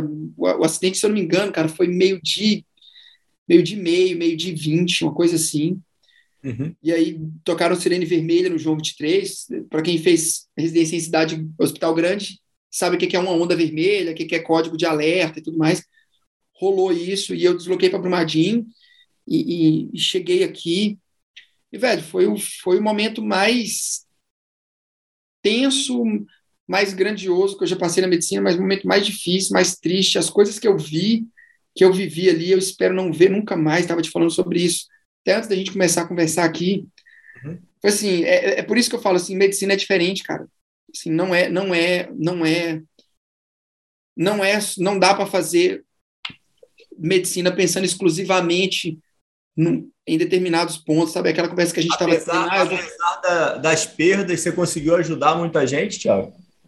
Cara, a gente, a gente o que, que aconteceu, né? Assim, a gente, a gente, eu não sei, ô, Ricardo, como é que a gente tem um tempo para conversar aqui? Tá tranquilo, assim, a gente ah, pode. Não tem tempo. Relaxa. A gente relaxa, abstrai. Tá. Pode, ir, pode ir. Qualquer coisa a gente. Você faz uma edição bacana depois, mas não, é o seguinte, não. velho, o que, que aconteceu? Deram, uma, deram um sinal para a gente, a Defesa Civil chegou e falou o seguinte: olha, foi um acidente. Provavelmente deve ter cerca de 400 pessoas no acidente. Cara, quando falou 400 pessoas, na época eu tinha feito um curso com o professor Cristiano Valério, um cara fenomenal. É um cara que. Esse cara, é, é, é, é Ricardo, é aqueles que compensa anotar o nome é, é para poder trazer aqui depois. O Cristiano, ele, ele fez, só para você ter uma ideia, ele fez medicina e ele fez infectologia. E aí ele foi para a Universidade Federal de Viçosa dar aula, ele foi meu professor. Só que durante a graduação ele fez economia, ele passou no vestibular e formou em economia dentro de Universidade Federal, sendo professor, passou em todas as disciplinas de primeira e ele se tornou um dos primeiros oito ou nove médicos economistas do país. Tem muito economista que fez medicina, mas ah. médico que fez economista é uma, é uma casta, é muito pouca gente.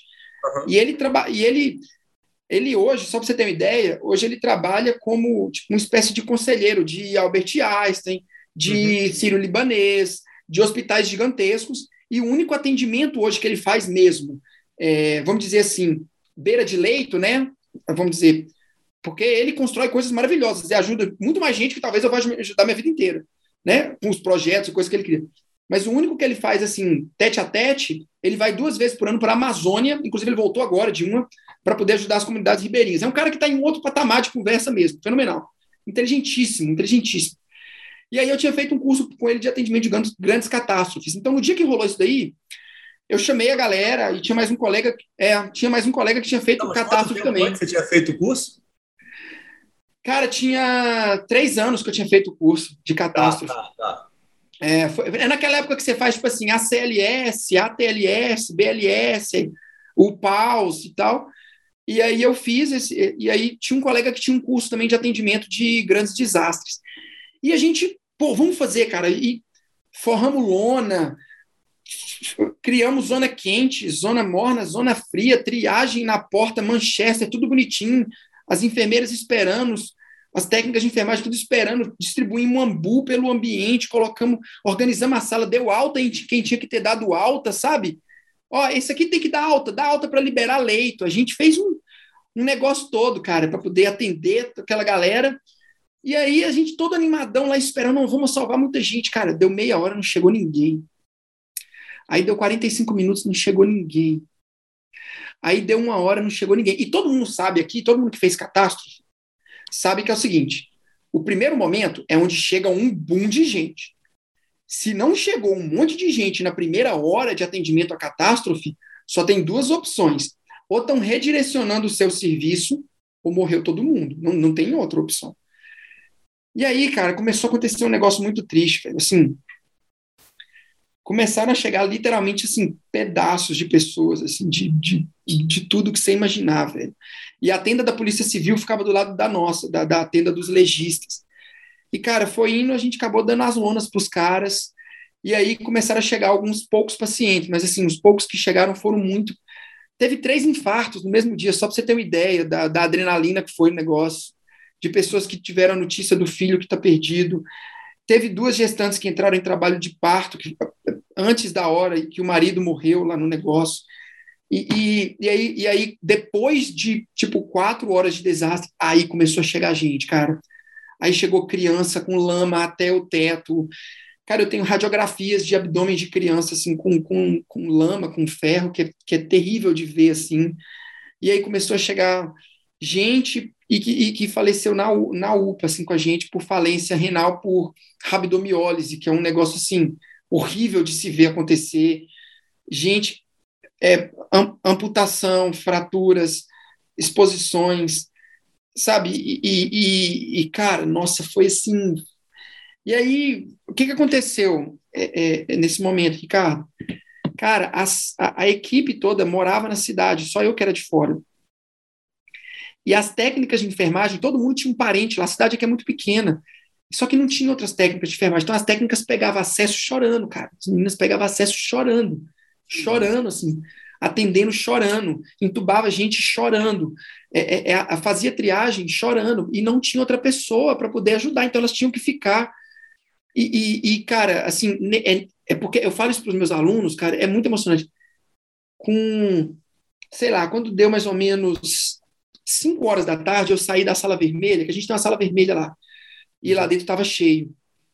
E eu saí da sala vermelha e cheguei no corredor e tinha um banco, tinha um banquinho de madeira que ficava na contraparede da UPA e tinha cinco, cinco pessoas sentadas, muito bem vestidas. Uma moça mais jovem, uma senhora talvez de meia idade ali, dois idosos, dois mais idosos, assim, vou dizer 65 para 70 anos e um rapaz novo na outra ponta. E aí eu saí lá, vi eles ali sentados, olhando para mim, aí eles, eles me viram, levantaram, aí eu passei direto, fui fazer outra coisa. Quando eu voltei, eles levantaram de novo, Aí eu passei lá rapidinho naquela correria e falei: que, que, que, que foi, gente? Vocês estão precisando de notícia de alguém, alguma coisa assim tal? Aí eles, a moça virou para mim e falou assim: não. É... Falaram assim para mim: não, doutor, a gente, a gente é médico. Os, os cinco, nós somos médicos. E a gente veio para cá para ajudar. O, o que você mandar a gente fazer, nós estamos sentados aqui, tinha cirurgião plástico, tinha um oftalmo, que eu lembro que ela era oftalmo, tinha um otorrino lá, os outros dois eu não sei a especialidade. Mas eles falaram para mim: a gente veio para cá porque o senhor precisar. E eles estavam sentados lá desde duas da tarde, eles ficaram sentados no banco de duas até cinco anos, parados assim, ó. Aí eu cheguei assim uma hora e falei: quem aí pode transportar uma criança para mim que está precisando ir para o João 23? Aí a, a, primeira da fila levantou e falou assim: não, eu vou. Pegou o esteto, colocou aqui, falou assim: como é que é o caso da criança? É isso, colocou na ambulância e foi embora. Daqui a pouco chegou outro, chegou outra, uma fratura de tornozelo. Eu falei, quem pode transportar uma fratura de tornozelo? Porque nessa hora já estava todo mundo aceitando a gente. Mater Dei, que é um hospital gigante aqui, Unimed, ninguém mais perguntava. A gente pegava o telefone assim, é, é, é, Felipe, é, é, Ricardo, e ligava. Eu falei, Felipe, por que quem me atendeu foi um cirurgião chamado Felipe? A gente ligava, Ricardo, e aí, no começo, né, o, o, o pessoal falava assim: ah, aqui é do hospital tal. Normalmente é assim, você vai passar um caso e falar, ó, oh, a gente vai ver se tem vagas, tem leito. No, no, no, segundo momento, quando a gente ligava, eu falava assim: aqui é o doutor Tiago Stanley, eu estou falando da UPA de Brumadinho.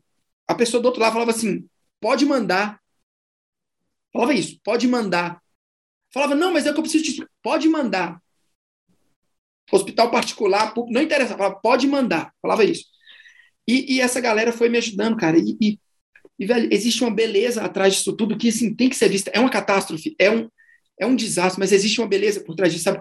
Aqueles médicos nunca me viram. Eu era, eu era mais novo ali, eu era mais novo. O senhor, os médicos senhores ali de 65 anos de idade, talvez. Não, senhor, não, doutor, claro, eu te ajudo, o que, que o senhor precisa? Ele era muito mais experiente que eu, o cara era cirurgião, talvez, ali, o cara tem uma vida inteira de clínica, mas não, o que, que eu posso te ajudar? Ficaram quietos, não fizeram agazar, ficaram sentadinhos ali. E, cara, isso, isso foi dando força pra gente, a gente foi atendendo cada vez mais gente. Me deu uma ligação muito grande com a cidade aqui.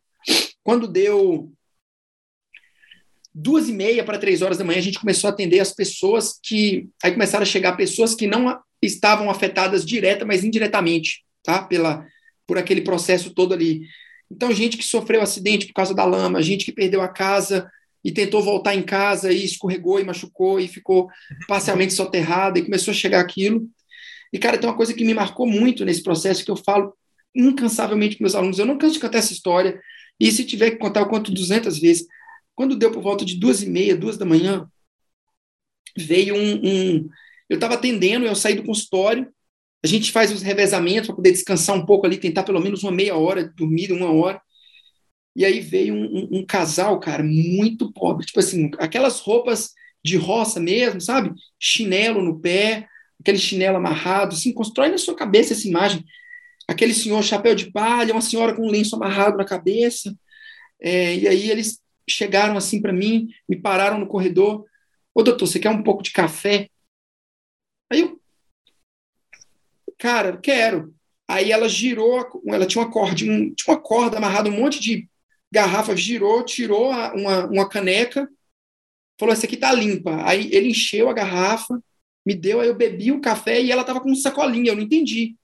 Aí ela falou: Não, quando você acabar, pode jogar aqui dentro do saquinho. Aí eu acabei de beber, joguei lá dentro.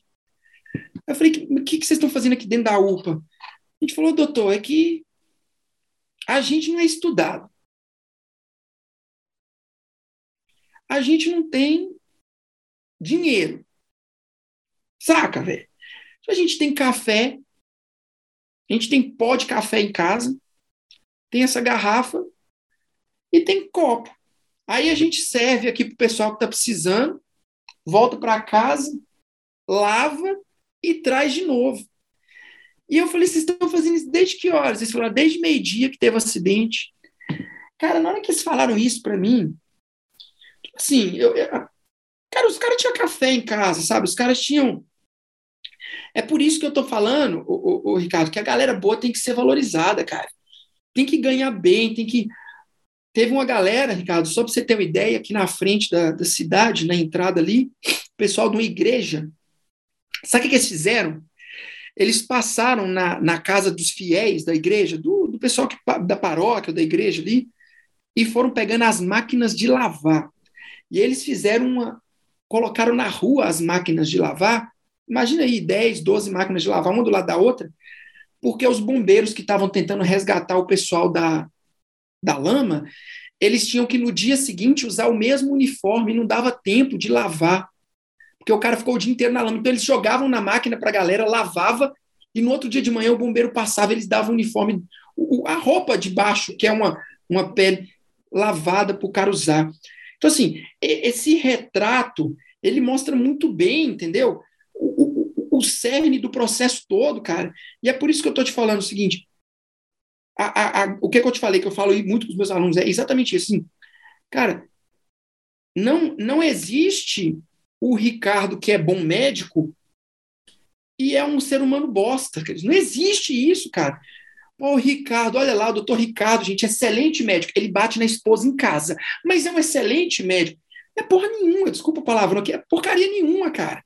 Você é um ser humano desprezível, porque você bate na sua esposa e você, é, é, fora de casa, age como um, um, um, um santo. Isso não, sabe?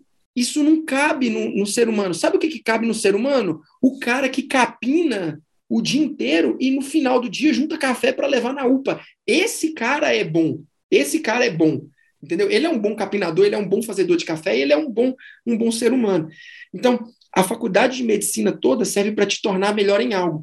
E nesse dia em específico, Ricardo, esse choque veio a mim e eu falei assim: caraca, tem alguma coisa a mais nesse meio aí. Tipo assim, as, a galera da faculdade onde eu dava aula, que era a, a, a, na época para os períodos iniciais ali das ciências médicas, foi o seguinte: essa galera não pode cair na conversinha de que a medicina acabou, de que não tem mais bom médico, de que vai morrer. É, é, é, é nada contra motorista de Uber. Depois que aposentou, meu pai foi motorista de Uber por um tempo. É, de, de, que você, ah, você vai fazer medicina e vai virar motorista de Uber. Primeiro que é uma você, é você rebaixar o motorista de Uber, falar que ele é só motorista de Uber. E segundo, que é você virar para o cara e achar que a profissão de é, você vai passar fome, você não vai ter hora para nada na sua vida, sabe? Então, é, a gente tem que resgatar essa galera, tem que ter o outro lado para vir armado também, sabe? Para na hora desse embate, dessa luta, você precisa de Ricardos Valentes trazendo gente boa aqui para a galera poder olhar e falar o seguinte: cara, essa, essa, essa mulher que ele trouxe aqui, esse homem que ele trouxe aqui, olha o que, que ele conseguiu fazer na vida dele. E, e, e, e olha o que, que ele conseguiu fazer, porque isso é inspiração, sabe, para a galera que não está. E aí, quando, quando isso tudo assentou, quando essa poeira abaixou, aí a luzinha ligou, entendeu? Aí ligou aquela. Não acho que é um momento de, tipo assim, de ideia, não, mas veio uma. Eu fui é, é, é, o, o, objetivo concreto do ser humano, José Ortega Gasset de novo, né? O objetivo concreto de qualquer ser humano é reabsorver as circunstâncias dele. Então você vai reabsorvendo aquilo, você vai mastigando de novo, aquilo vai para o abomaço, para o barrete, lá para o folhoso, volta para sua boca, aí depois você volta de novo, vai para o rumen, aí você volta de novo, e você fica ruminando aquilo. Né? E aí quando chegou nesse, nesse ponto assim, é, eu voltei e falei o seguinte, não, eu tenho que dar um jeito de falar para essa galera, de alguma forma, como você pode transformar a sua faculdade de medicina de, de maneira que, no final, vocês sejam uma pessoa minimamente saudável para atender outras. Eu não estou falando só de saúde física, não, de ter um físico bacana. Uma... Isso é importante também, claro. mas de você não ser uma pessoa quebrada para tentar atender. Hoje em dia está tão na moda a medicina integralizada, né, integral, né, que pega o ser humano inteiro. Aí quem vai atender ele? Uma parte de um ser humano, a parte médica de um ser humano. Ele não quer aquilo. Ele quer um ser humano por inteiro. Seu uhum. paciente quer que quando você atenda o filho dele, ele vira para você e fala assim: doutor, você sabe o que, como, é, como é difícil ser pai, né? Ele quer que você, mesmo que não seja pai, que você lembre que você teve um pai, ou um avô, ou um tio, sim, sim, e que fale assim: é, eu sei o que é isso, eu sei. Então, assim, a gente precisa de criar. A gente não quer atendimento integral, a gente precisa que o ser humano integral atenda esse, esse, essa outra pessoa. E aí eu falei para a galera: como eu posso ajudar? Quais são as dores? O que é está pegando? Professor, a gente não sabe estudar. Então, é isso que é uma dor? Então, vamos aprender a estudar? Aí tem. Como, como, como é que a gente estuda, gente? Assim, assim, assado. Qual é a sua dificuldade? Ontem eu fiz uma live com a Letícia para a galera sobre relacionamentos na faculdade de medicina. Relacionamento mesmo, assim, casal, né? Amoroso, estou falando afetivo. Sim, sim. E, é, e aí a gente falou, gente, a faculdade é, é para isso, o relacionamento da faculdade funciona para isso. É, é, é, é pilar, para um escorando o outro, é para servir mesmo, é assim que funciona. E, e, e, isso foi crescendo. E aí eu fui, eu fui me apoiando no ombro do gigante mesmo. Eu olhei para o Bruno Farnetano e falei, ô Bruno, peraí, deixa eu colar de você um pouquinho, me ajuda aqui, me indica alguém. Aí, ah, professor, vem cá, deixa eu, deixa eu ver isso também. E aí fui, fui puxando essa galera e o Bruno foi me indicando mais gente, e a gente foi conversando, e aí aquele meio é muito rico. E quando você entra finalmente, por que, que eu contei isso tudo, né, Ricardo? Porque quando finalmente você entra nesse meio, você percebe, Ricardo, uma coisa que você já percebeu, você está no. Você está dentro de pouco tempo agora, talvez no meio do ano, você já vai bater seus 100 episódios, com certeza. E aí você vai perceber a grande sacada de tudo aqui. Nós não somos minoria, velho. Tem muita, mas tem muita gente boa que está disposta a fazer coisa boa, que faz coisa boa a troco de não é de dinheiro. E, e, e que, e, que quando chega dinheiro, essa galera tem que receber pilha mesmo, é, é, é maço de dinheiro para poder tentar recompensar de alguma forma a quantidade de valor que essa galera entrega. E o dinheiro não vai pagar isso, sabe? E aí, nessa história toda de, de, de, de viver aquilo que eu falo, de fazer aquilo que eu vivo, e que, que, que eu, vamos dizer, que eu prego aqui no Instagram, que veio em 2021, né? Eu, aí eu comecei, a, eu dava um plantão por semana em Brumadinho, eu passei a dar dois, eu passei a dar três, quando eu me vi em 2021, eu estava dando quatro plantões em Brumadinho, eu dava mais plantão em Brumadinho do que em Belo Horizonte. E aí foi a grande, o grande divisor. Aí eu virei para minha esposa e falei assim: tem uma coisa grande para a gente lá, vamos, vamos para lá. E aí eu vim para cá, e aí foi assim. E aí, cara, foi Deus mesmo. Assim, quando você escuta o negócio na sua cabeça ali, quando você entende que está conversando, mesmo que o negócio está certo, aí você vê a janela abrindo. Aí eu vim para cá, aí eu assumi o setor de ortopedia e traumatologia de urgência e emergência. Logo em seguida, a gente criou o primeiro serviço de cirurgia de, de Brumadinho. Há pouco mais de dois, três meses, a gente fez a primeira cirurgia ortopédica da cidade de Brumadinho, rolou aqui em Brumadinho, e hoje tem um bloco cirúrgico que eu coordeno a parte da ortopedia, e, e, e, as coisas foram se encaixando bem, e no meio da pandemia, tudo que a gente podia fazer era EAD, e eu já estava um pouco acostumado com isso. E aí veio a proposta da Faculdade de Ciências Médicas de integrar outras disciplinas. E aí veio o Bruno Farnetano. E, por fim, em 2021, é, veio uma, uma empresa e falou para mim assim, cara, é, isso aí que você está fazendo, isso é um, isso é um produto. Isso que você está fazendo, é, é, é, você precisa de ser remunerado para poder entregar mais, porque eu tenho que deixar de dar plantão para vir aqui gravar vídeo. E, e eles falaram: isso é um produto. E a gente quer te lançar, nós vamos te lançar como parte de um processo, um programa, vamos organizar tudo. E foi organizado. E assim, como eu, eu disse para a galera, eu já vinha com.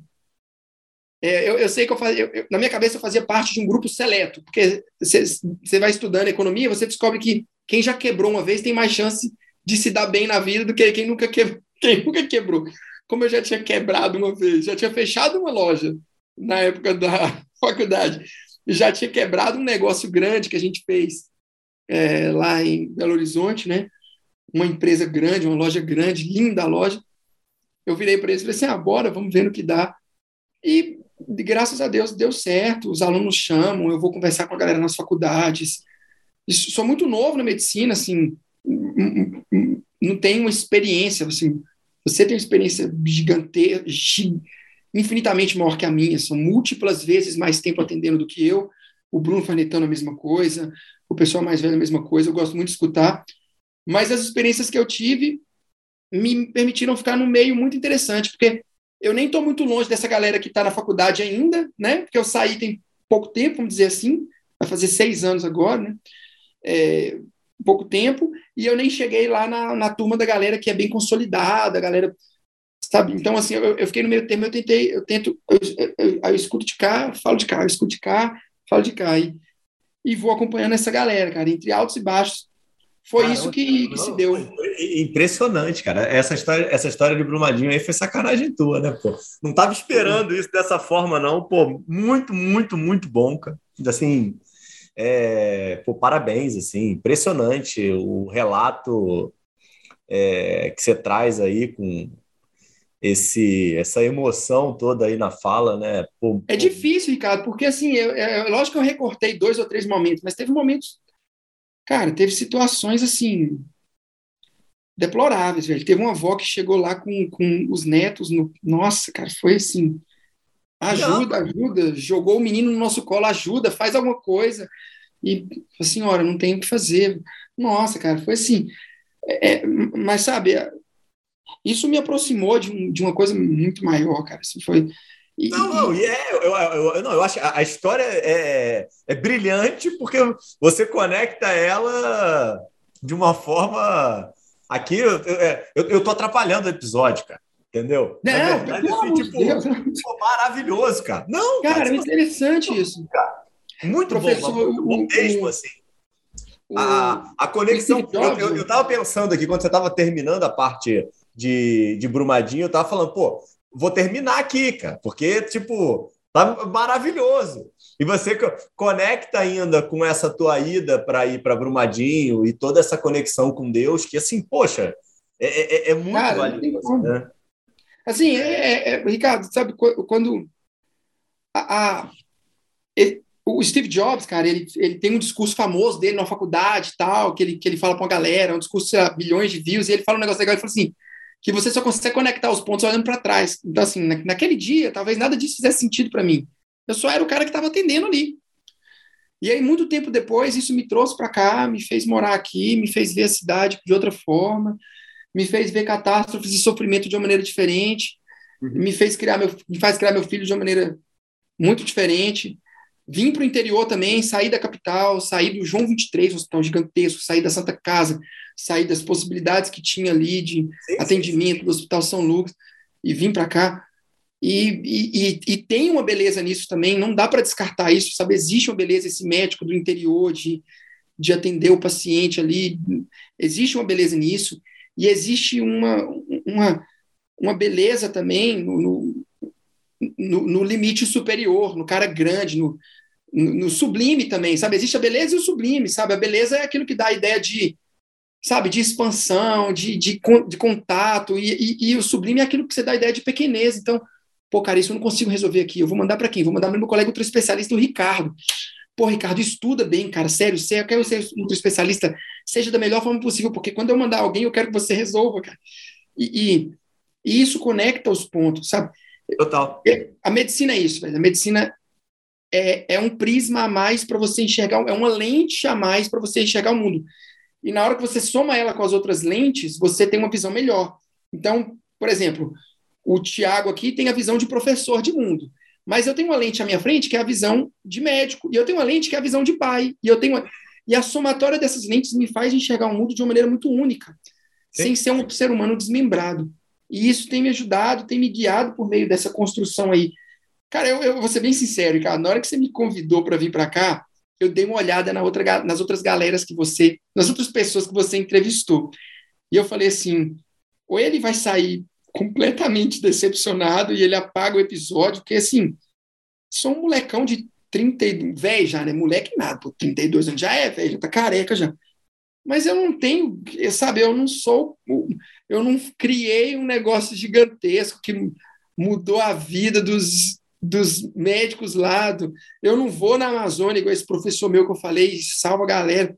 Mas, assim, eu queria dizer para a galera que está seguindo o caminho de médico que existe um outro lado também, que é esse lado menorzinho, sabe? Como diria o bom mineiro, esse lado menorzinho, que você vai fazendo as coisas tiquinho, tiquinho, de cadinho, e que vai ajudando um aqui, outro ali, e que às vezes ajuda outra pessoa no futuro. Às vezes eu dei aula para um futuro Ricardo Valente da vida e não sei. Às vezes eu, eu dei aula para o Ricardo Valente, que daqui a 20 anos ele vai aparecer e eu vou falar, eu dei aula para aquele cara. Às vezes cara, eu dei aula para o futuro Bruno Farnetano da vida, sabe? Duas coisas, Thiago. Uma delas, primeiro a questão das lentes. Eu concordo totalmente com você. E eu acho que cada um tem a sua individualidade. E, pelo amor de Deus, não achem que uma lente é melhor do que outra. Não, não é. São... O, é, é, o que eu tento muito falar aqui, né? Tipo de, de episódio, né? Óbvio que o, o, objetivo dos episódios é modelar e que as pessoas peguem uh, os, os melhores e peguem atalhos, né? É, mas cada um vai ter o seu caminho, cada um vai ter uma lente diferente. Você vai pegar aí essas cinco, quatro aí que o Thiago colocou, vai botar mais uma, um em cima, né? E vai ficar melhor ou vai ficar pior. E, tipo, tudo bem, né? E o outro ponto é, pô, de verdade, totalmente, é só tua humildade, porque é, te relatei antes da gente começar também off, como você está trazendo aí é, ensinamento, exemplo e motivação para uma galera aí gigantesca, tá? Falei estou fazendo live aí com, os, com estudante de medicina e assim, você é unanimidade, assim, todo mundo é, hoje está te seguindo, todo mundo está feliz com o conteúdo, pô, satisfeito com. É, é, muito legal quando você. É, é a história do over-deliver, né? Então, tipo, putz, o negócio está pronto, eu estou fazendo. Pô, mas nego tá achando que, caramba, tá muito melhor, tá, tá muito barato, né? É, esse é o ponto, né? Caramba, putz, eu pagaria muito mais pelo que ele tá me entregando e você ainda vem melhorando e vem transformando ele num produto melhor. Então, assim, cara, puta, vai com tudo, parabéns mesmo, assim. É, obrigado, obrigado. aí pelo, pelo teu tempo, assim, cara, muito, muito bom, cara. Foi. É, até eu, eu, eu, adoro fazer isso aqui, eu te falei, né? Então, assim, é, para mim, escutar histórias aí como a tua é um negócio que me dá um prazer aí, uma satisfação e poder expor isso para outras pessoas, né? Tomara a Deus que, que possam milhões de pessoas escutar isso daqui, porque, cara, tem um valor assim inigualável e inestimável. É, só finalizando, uma coisa que eu sempre falo com o pessoal. O que, que você pensa aí para os teus próximos cinco anos aí? Como é que é a tua visão aí? É, dá para fazer mais umas, uns três episódios contigo, hein, cara? De verdade. Pô, fica... Vai ser uma felicidade é. para mim. Se isso acontecer, é. vai ser um, uma oportunidade. Não, vamos lá. Me fala aí, Cara, cinco anos para frente. O que, que, você pensa? Meus, meus cinco anos para frente. É, não sei, Letícia vai fazer um teste nessa semana aí, mas quem sabe? Eu acho que talvez venha. Ela quer cinco ou seis, eu acho. Ela tem um número bonito que ela quer na cabeça ah. aí, mas ela quer muito menino. Cara, daqui a, a, cinco anos, se Deus quiser, eu tô começando a desembolar meu doutorado agora lá na, lá na USP, no setor de educação médica. É uma parada que eu gosto, então não tem como fugir. Eu espero ter terminado o meu, o meu doutorado é, em educação médica. E eu realmente acredito que essa década agora, a década que começou agora em 2020, vai até 29, né?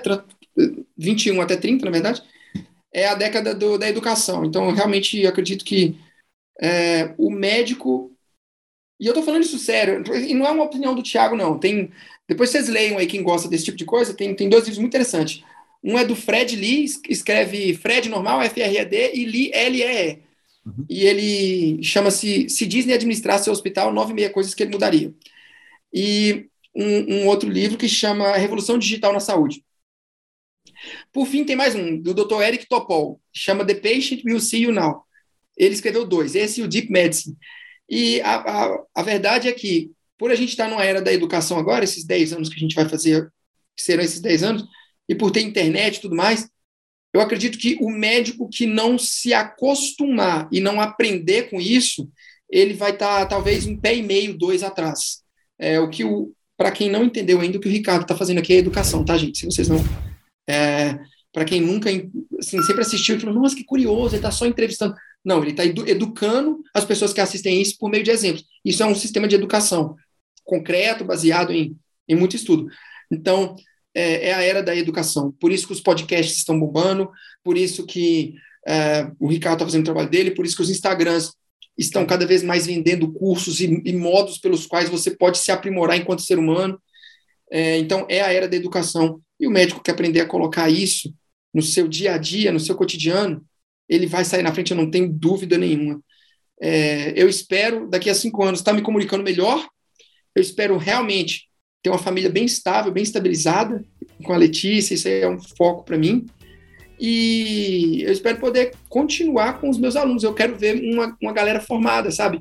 O cara que eu ajudei no primeiro ano de medicina, daqui a cinco vai estar no sexto, vai estar formando. Então, eu espero ter médicos que tenham passado pelas minhas mãos e pelas minhas palavras. E acho que no mínimo aí tá com uns 10 milhões de seguidores, né, Ricardo? Pra... boa, boa, pô. Boa. É uma boa meta. Boa pra você, pô. Ah, o professor de medicina com 10 milhões de seguidores é brincadeira. Mas eu acho que resgatar uma geração inteira que eu que tá quase perdida, tá na beira do abismo e a gente tem que puxar pro lado de cá de novo. Eu acho que essa é a meta. Daqui a cinco anos, poder ter iniciado um bom projeto de resgate da memória do que é a medicina, o que é ser médico, como é bom isso, como é prazeroso, como é árduo, como é difícil, é, e, e, como no final de tudo é isso que conta. É, no final de tudo é isso que conta. É o tanto que você conseguiu servir. É isso que conta. Tiagão, maravilhoso, cara. Tem que bater palmas para você aqui. E se por um acaso desse universo as passagens te redirecionarem para Belo Horizonte, venha conhecer Brumadinho, que eu vou te apresentar aqui a minha casa, o meu quintal, a gente tem galinha aqui, a gente cria galinha, coelho. Pô, não, faço questão, pô. Vou, vou, vou, fazer, vou, vou, vou fazer essa, essa visita aí, vai ser uma honra. Venha conhecer aqui, vão sentar com a gente. A gente pega os ovos da galinha lá. Se for um dia bom, a gente mata uma galinha para poder fazer uma galinhada boa. Boa! E, e, e, você vem aqui, por favor, e pode trazer todo mundo, a família inteira, vai ser uma honra é, para mim. Muito obrigado pela oportunidade, muito obrigado mesmo. E daqui a cinco anos era uma boa fazer outra, né? Se, se não rolar não. mais. E, e, para de dar spoiler, pô. Já tem os projetos já, pô. Tá bom, pode deixar. Ô, não, Ricardo, não, muito obrigado mesmo, viu? Deus abençoe o seu trabalho, foi, que você foi muito bom, inspirando da bom. forma como está. Obrigado valeu. mesmo. Obrigadão, cara. Vai descansar aí, cara. Vai ficar com teu pai. Valeu, valeu. Tchau, tchau.